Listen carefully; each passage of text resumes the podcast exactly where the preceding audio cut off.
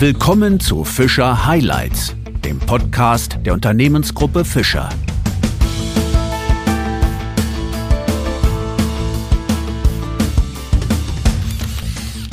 Zu einer neuen Ausgabe von Fischer Highlights begrüße ich Sie sehr herzlich. Wer an das Thema New Work denkt, hat oft bestimmte Bilder vor Augen. Etwa von Weltenbummlern, die mit dem Laptop am Strand sitzen und arbeiten. Was New Work aber tatsächlich bedeutet, darüber spreche ich jetzt mit Marco Thies. Er leitet unseren vor rund drei Jahren eröffneten Fischer Innovationscampus und verantwortet außerdem das Innovationsmanagement in unserem Unternehmen. Vor seiner Zeit bei Fischer hat er die Start-up-Szene im Bereich Bauwesen in Deutschland mitgeformt. Zudem war er in verschiedenen Ländern als Architektenberater und Projektingenieur tätig. Wie er die Start-up-Szene hierzulande einschätzt und was im Bereich New Work noch getan werden muss, das diskutiere ich jetzt mit ihm. Mein Name ist Wolfgang Pott. Herzlich willkommen bei Fischer Highlights, Herr Thies. Vielen Dank, dass ich hier sein darf. Bitte sehr. Herr Thies, Sie leiten mit dem Fischer Innovationscampus eine tolle Einrichtung in unserem Unternehmen. Aber können Sie unseren Hörerinnen und Hörern noch einmal erklären, was es mit diesem Innovationscampus auf sich hat? Sehr gerne, ja. Also der Innovationscampus wurde 2020 durch den Herrn Professor Fischer ins Leben gerufen und ist auch in Reichweite von unserem Headquarter, also nicht ganz weit weg, weil viele Unternehmen dann oftmals so nach Berlin oder in großen Städten ziehen und wo wir uns aber auch entschieden haben, dann trotzdem so die Nähe zum Unternehmen zu haben. Also hier in Tumlingen im Nordschwarzwald? Ganz genau, im schönen Nordschwarzwald, ganz genau. Und ganz kurz ausgedrückt beschäftigt sich der Innovationscampus mit zukunftsrelevanten Themen für die Bauwirtschaft. Das ist nochmal ganz wichtig zu erwähnen, dass wir schon einen Fokus, weil die Unternehmensgruppe Fischer ja auch sich noch in anderen Industrien bewegt und dass wir aber einen Fokus auf die Bauwirtschaft haben und uns da mit zukunftsrelevanten Themen wie Digitalisierung, New Work, neue Geschäftsmodelle, Start-up-Unternehmen beschäftigen, um halt auch unser Kerngeschäftsfächer, den wir ja auch haben und natürlich auch im Unternehmen wachsen wollen in Zukunft, dass wir da auch neue Geschäftsfelder erschließen oder auch Produktinnovationen ins Leben rufen und das ist so unser Schwerpunktthema am Campus. Und wer ist da jetzt untergebracht? Also wer befindet sich in diesem Innovationscampus? Also im Innovationscampus ist unser Kernteam von Innovationsmanagement, das sehr, sehr klein gehalten ist. Also da sind wir auch wirklich nur mit zwei Leuten beschäftigt. Mehr braucht man auch gar nicht im Kernteam. Und im Innovationscampus haben wir mehrere Teams arbeiten. Wir haben Teams, die dort temporär sitzen, also wirklich auch projektbezogen, mal für zwei, drei Tage nur oder auch für zwei, drei Monate. Und wir haben auch Projektteams dort sitzen, die wirklich fest verankert sind, also die wirklich ihre Station auch haben. Und zudem haben wir auch zwei Kreativräume und wo auch Mitarbeiterinnen und Mitarbeiter von uns, von der Fischergruppe eingeladen sind, dort auch Workshops zu machen. Und auch wir selber viele Kreativworkshops da machen. Und so sind wir halt da auch von den Räumlichkeiten natürlich auch sehr innovativ aufgestellt halt, weil ja doch auch schon die Architektur von so Gebäuden zu Innovationen und zum Kreativwerden einlädt. Startups von Fischer sind dort auch untergebracht, ist das richtig? Startups im klassischen Sinne nicht. Also wir haben dort ein Projektteam mit Connected Products, die dort sitzen. Das ist aber eine Business Unit von uns und Startup-Unternehmen, die jetzt wirklich klassische eigenständige Unternehmen sind, die sitzen jetzt von Fischer nicht. Da haben wir ein Unternehmen, Craftnote, die sitzen in Berlin und ein Unternehmen war ja kürzlich auch ja, über unser Presseevent veröffentlicht worden, das Startup-Unternehmen Baubot, die sitzen in Wien in Österreich. Sie hatten eben auch einmal äh, die Startups angesprochen. Darauf möchte ich nochmal verstärkt eingehen, denn Sie setzen sich ja stark für die Förderung der Startup-Szene ein.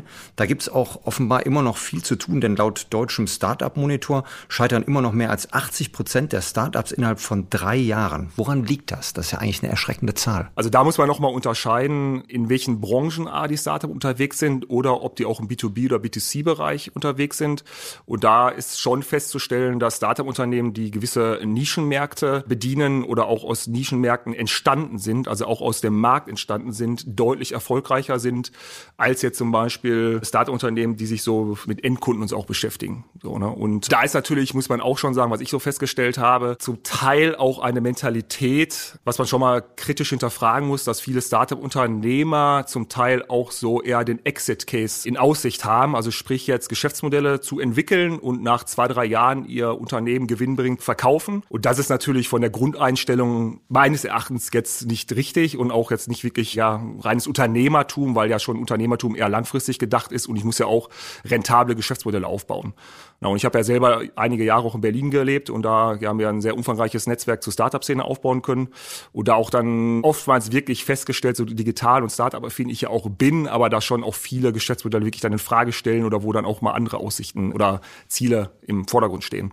Und auf der anderen Seite aber auch wirklich ganz tolle Ideen entstehen ne, und auch wirklich dieses Unternehmertum im Vordergrund steht.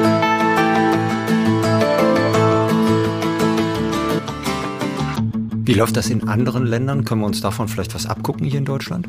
Äh, ja, also es wird ja immer so die USA und das Silicon Valley erwähnt oder auch Tel Aviv. Tel Aviv ist ja auch nach den USA auch eines der ja, größten Startup-Ökosysteme der Welt. Und da muss man allerdings auch differenzieren, dass die eine ganz andere Mentalität haben. Also in Deutschland ist ja die letzten Jahrzehnte oder auch im Nachen Krieg der ganze Mittelstand entstanden, der ja weltweit eigentlich einzigartig ist. Und auch nach dem Krieg war Deutschland ja auch wirklich ein Entrepreneurland, ein Unternehmerland, weil es ja hier auch teilweise alles zerstört war und einfach auch nicht mehr viel gab. Und im Laufe der Jahre hat sich aber natürlich dadurch auch ein gewisser Wohlstand entwickelt. Und diesen Wohlstand und auch diese Mittelstandsdichte, also diese vielen Unternehmen mit guten, sicheren Jobs, habe ich jetzt in anderen Ländern nicht. Mhm. Sie hatten aber auch das Silicon Valley angesprochen. Da fällt mir ein, Sie waren ja kürzlich erst mit der Geschäftsführung von Fischer im Silicon Valley unterwegs. Was haben Sie von dort mitgenommen? Wie war da Ihr Eindruck? Genau, ich war ja im Vorfeld für einige Wochen auch im Silicon Valley und habe mir dort viele Startup-Unternehmen angeguckt und auch Investoren und habe da viele Events besucht. Und dann waren wir noch mal einige Wochen später für einige Tage mit der Geschäftsleitung dort und haben dort unter anderem Google besucht, Stanford besucht, einige Startup-Unternehmen im Construction-Bereich besucht, auch ähm, Investoren besucht.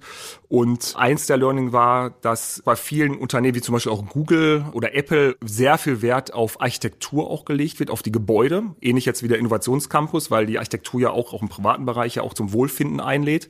Oder auch, auch das zum, Kundencenter hier bei Genau, Fischer. das Kundencenter, genau. Das ja auch wirklich eine, ich bin da selber Architekt, eine so zeitlose Architektur, sehr offene Architektur ist. Und da merkt man ja schon, dass man man sich da auch ganz anders wohlfühlt oder anders umgibt, als wenn ich in dunklen, eingeschlossenen Räumen und so auch bin. Mhm. Das heißt, Sie sprechen im Grunde an, man muss sich auch beim Arbeiten wohlfühlen. Das heißt auch eine gute Atmosphäre hinbekommen. Ganz genau. Und da geht ja auch so ein bisschen das Thema New Work hin, ne, dass auch das, was nicht ausschließlich nur auf Architektur oder Interiordesign bezogen ist, aber auch ein Teil davon ist.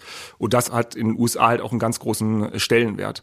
Und zum anderen, wie ich auch vorhin schon mal kurz erwähnt habe, ist auch die Mentalität zum Unternehmertum da nochmal anders, dass die Leute dort dort einfach bereit sind, viel höhere Risiken einzugehen, dass sie auch mal Dinge wagen, also nicht nur immer diskutieren auch die Einstellung haben, agieren statt zu reagieren. Also wir wollen auch vorpreschen, wir wollen auch Vorreiter sein und da auch zum Teil staatlich subventioniert, auch in Tel Aviv, ganz anders staatlich subventioniert auch die Möglichkeiten dazu bekommen und da natürlich dann auch nochmal ja, motivierter sind, aber auch viel offener für neue Ideen. Ne, auch wo wir ja auch ein bisschen Nachholbedarf haben und ja dann oft auch mal Dinge in Frage stellen, weil läuft ja alles hier, wir sind ja erfolgreich genug. Das hat natürlich auch damit zu tun, wie nicht wenige meinen, dass Deutschland, Sie hatten es eben auch mal im Teilen erwähnt, erfolgsverwöhnt sei, satt sei und regelrecht Wohlstandsträger. Das würden Sie also tatsächlich unterschreiben? In Teilen. Also man muss schon sagen, dass Deutschland natürlich ein enorm erfolgreiches Land ist und so inspiriert ich auch immer bin, wenn ich im Ausland war, aber immer wieder auch mir die ganzen Stärken von Deutschland klar werden, wenn ich wieder zurückkomme. Also Deutschland wird ja oft immer auch kritisiert. Vielmehr muss man ja so denken, was können wir von den anderen lernen? Also wir bringen in Deutschland so viel Kompetenzen, so viele Möglichkeiten mit. Wir haben so tolle Unternehmen hier, so ein hohes Know-how, Marktzugänge, auch Kapital. Wir haben eigentlich alles, was sich andere zum Teil teuer einkaufen müssen. Nur wir müssen halt auch die PS auf die Straße kriegen und offen für Neues sein. Und unternehmerisch heißt für mich ja auch immer, sich weiterzuentwickeln. Eigentlich muss man ja auch im gesunden Maße gierig sein und sich nicht auf gewisse Dinge ausruhen. Ne? Und da ziehe ich mir immer Erkenntnisse, wenn ich jetzt auch im Ausland war oder gucke ich jetzt immer, welche Vorteile haben die und was können wir damit verknüpfen halt, um uns halt in Deutschland noch erfolgreicher zu machen. Was hat das dann wiederum zu tun mit Startups und mit Entwicklungen im Bereich von New Work? Die Startup-Unternehmen sind natürlich die Treiber von Innovation. Auch da muss man unterscheiden, weil ja oft auch immer Unternehmen nachgesagt wird, dass die langsam sind oder auch wenig innovativ sind. Auch das kann ich jetzt, muss ich sagen, nicht immer unterstreichen, wenn man allein mal die Unternehmensgruppe Fischer nimmt. Allen voran durch Herrn Professor Fischer selber, der ja wirklich ein ganz äh, visionärer Kopf auch ist und da auch wirklich da voll dahinter steht und auch der Claim ja wirklich passt, weil seit Jahrzehnten ist Fischer selber ein sehr innovatives Unternehmen. Also da ist ja wirklich auch ein Beispiel, ein sehr positives Beispiel zu nennen und die Unternehmen aber oftmals natürlich auch gewisse Strukturen haben, wogegen die Startup-Unternehmen ja oftmals auf einem Greenfield anfangen können. Das heißt, wenn ich eine grüne Wiese habe und von null anfange, kann ich natürlich auch Prozesse komplett neu denken. Das ist im Mittelstand oder in einem großen Unternehmen natürlich nicht möglich. Und diese Freiheitsgrade und auch natürlich die kleinen Teams, die Agilität ist natürlich ein Riesenvorteil von Startup-Unternehmen, Dann dieser Antrieb natürlich auch da, jetzt aus so einem kleinen Pflänzchen irgendwo auch ein erfolgreiches Unternehmen zu machen. Und davon können wir natürlich auch viel lernen. Und da sehe ich eigentlich auch in Zukunft eher eine Kollaboration, wo man wirklich da auch zusammenkommt, wo die Startup-Unternehmen auch enorm von Unternehmen, von den großen Unternehmen profitieren, wir aber genauso. Auch da wieder, was können wir von den lernen und umgekehrt genauso. Und da sehe ich eher in, in Zukunft auch ein Zusammenspiel. Gibt es ja verschiedenste Möglichkeiten, wie man da zusammenkommen kann. Aber da sind natürlich auch die Startup-Unternehmen auch oftmals natürlich Leute, die auch mal ganz andere Denkweisen auch haben, die Prozesse mal bestehende Prozesse, seien sie noch so erfolgreich in Frage stellen und dann auch oftmals halt auch wirklich dann besser machen. Was hat das jetzt wiederum mit New Work zu tun? Also New Work ist ja, viele bringen den Begriff New Work halt mit Coworking Spaces oder Räumlichkeiten, Architektur, ein schickes Büro in Verbindung. Und zu New Work gehört natürlich noch deutlich mehr. Dazu zählt natürlich auch, wie kommuniziert man heutzutage miteinander. Und da gilt auch nicht oder gibt es nicht einen alt und jung oder ein groß und klein, sondern irgendwo geht's ja um ein Miteinander. Ich habe ja selber Architektur studiert und damals schon im Studium gemerkt, so da waren immer so die Bauingenieure gegen die Architekten oder die Handwerker gegen die Bauleiter, wie auch immer. Und man muss ja miteinander arbeiten und voneinander lernen und auch sich gegenseitig respektieren. Und zum Thema New Work gehört natürlich noch deutlich mehr. Wie gesagt, wie kommuniziere ich heutzutage untereinander, mit welchen Tools, welche Leute hole ich mir ins Unternehmen rein. Auch da, dass man die Mitarbeiter sehr interdisziplinär aufstellt. Ich brauche auch mal die jungen Hipster, irgendwo die jungen Wilden, die auch mal bremst werden müssen, aber die bringen ein Unternehmen auch nach vorne. Aber ich brauche halt auch die, die pragmatisch denken, die auch mal Dinge in Frage stellen und auch nicht immer sofort Hurra und Ja schreien. Und diese Akzeptanz von beiden Seiten halt, die sind enorm wichtig und das gehört halt auch zu New Work dazu.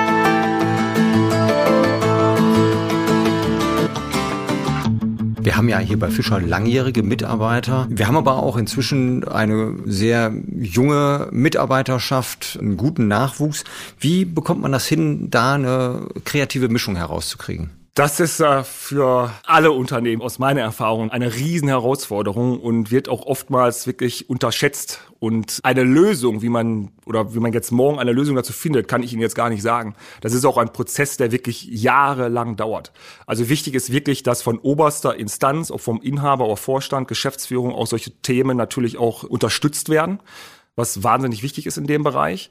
Und dann braucht man irgendwo sogenannte Enabler im Unternehmen, auch Leute, die nach vorne preschen, das annehmen und dann auch als Art Multiplikatoren dienen oder fungieren und die durch ihre Motivation oder auch mal Dinge neu und anders zu machen, irgendwo auch halt andere Leute anstecken. Ne? Also das ist ja schon dann auch, ich bin ja auch noch nicht so lange in der Unternehmensgruppe Fischer und bringt vielleicht auch noch mal an den einen oder anderen Stellen mal einen frischen Wind rein oder einen anderen Wind rein. Und manchmal ist der gut, manchmal ist er nicht so gut, aber ich merke dann schon auch, dass viele Leute auf mich zukommen und sehr interessiert sind und die ich dann vielleicht auch mal ja irgendwo ein Stück da in dem weit als Impulsgeber fungieren kann und so nimmt das so langsam seinen Lauf. Und da ist halt aber dieser Prozess, der, da muss auch die Zeit gegeben werden. Ich kann nicht so ein Unternehmen innerhalb von heute auf morgen umkrempeln, sondern das ist wirklich ein Prozess, der jahrelang dauert und wo man auch wirklich konstant dranbleiben muss. Ich stelle mir das ja auch schwer vor, diejenigen mitzunehmen, die sich so in ihrem gelernten Aktionskreis seit Jahren und Jahrzehnten wohlfühlen, die mitzunehmen, die zu öffnen für neue Ideen und Vorstellungen.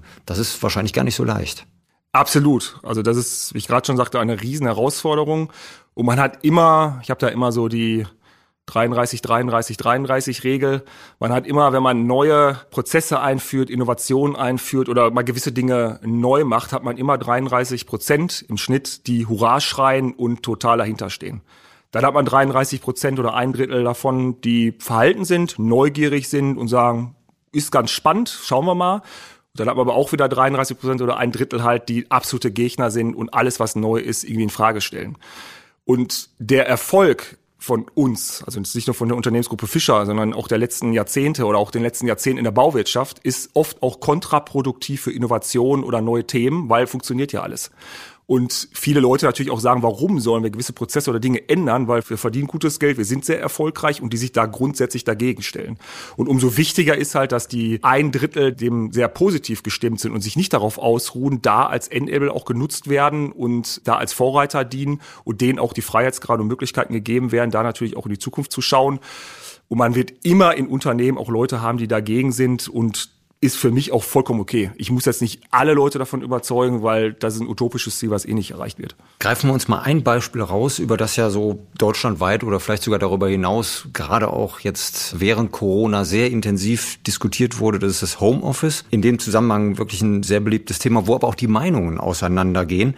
Viele möchten aus dem Homeoffice heraus arbeiten und gleichzeitig holen jetzt gerade Unternehmen wie Google und Tesla Mitarbeiterinnen und Mitarbeiter wieder zurück ins Büro. Man muss sich jetzt aber auch nicht immer ein Vorbild von Google oder den Apples dieser Welt nehmen, sondern jedes Unternehmen hat so seine eigene Kultur. Und auch da ist wieder wichtig zu erwähnen, das muss zum Unternehmen einfach passen und auch da sollte man interdisziplinär aufgestellt sein. Das kommt natürlich immer auch darauf an, welche Funktion es nicht immer auch von der Hierarchie abhängig, sondern welche Funktion haben Leute auch im Unternehmen. Es gibt jetzt Jobs im Unternehmen, da muss ich auch präsent sein, da muss ich vor Ort sein. Es gibt aber auch Jobs im Unternehmen halt, da kann ich jetzt auch mal für zwei Monate aus Portugal zum Beispiel arbeiten. Und auch da ist das für mich ein, auch im Bereich New Work, ein modern aufgestelltes Unternehmen, die sowas zulassen, die jetzt nicht ein einziges Konzept haben, sondern individuell, auch jeder Mitarbeiter ist verschieden. Jeder Mitarbeiter sollte auch anders geführt werden oder muss anders geführt werden und auch da ist halt, dass man den Mitarbeitern sofern es jetzt vereinbar ist mit dem Job, die Möglichkeiten gibt, natürlich auch mal aus dem Ausland zu arbeiten. Das ist natürlich auch für die Mitarbeiterbindung oder auch Akquise von neuen Mitarbeitern extrem wichtig, dass man sich da natürlich auch aufstellt. Auf der anderen Seite muss ich sagen, finde ich aber trotzdem auch die Präsenz vor Ort auch sehr wichtig, weil letztendlich sind wir alles Menschen und der persönliche Austausch mit den Menschen, der darf dabei nie untergehen. Also ich habe es gemerkt, wirklich jetzt auch durch Corona, durch die ganzen Eventformate, die ja jetzt ins Leben gerufen wurden, die digitalen Eventformate. Und irgendwann war ich einfach so genervt davon, weil mir einfach der persönliche Bezug, der persönliche Austausch mit den Menschen gefehlt hat. Und das hat mir wirklich acht von zehn Leuten, da haben mir die Menschen auch Rückmeldungen gegeben, mit denen ich darüber gesprochen habe. Und deshalb bin ich eigentlich auch ein Freund davon, wo man sagt, okay, in Teilen mal remote zu arbeiten. Von mir ist auch meine Zeit im Ausland oder aus dem Homeoffice, aber auf der anderen Seite, dass man doch auch regelmäßig regelmäßig mal im Headquarter oder wo auch immer ist, auch den persönlichen Austausch mit den Leuten hat, weil das noch eine ganz andere Ebene ist. Dann will ich aber trotzdem, wo Sie gerade Portugal angesprochen haben, doch von Ihnen mal wissen zum Schluss.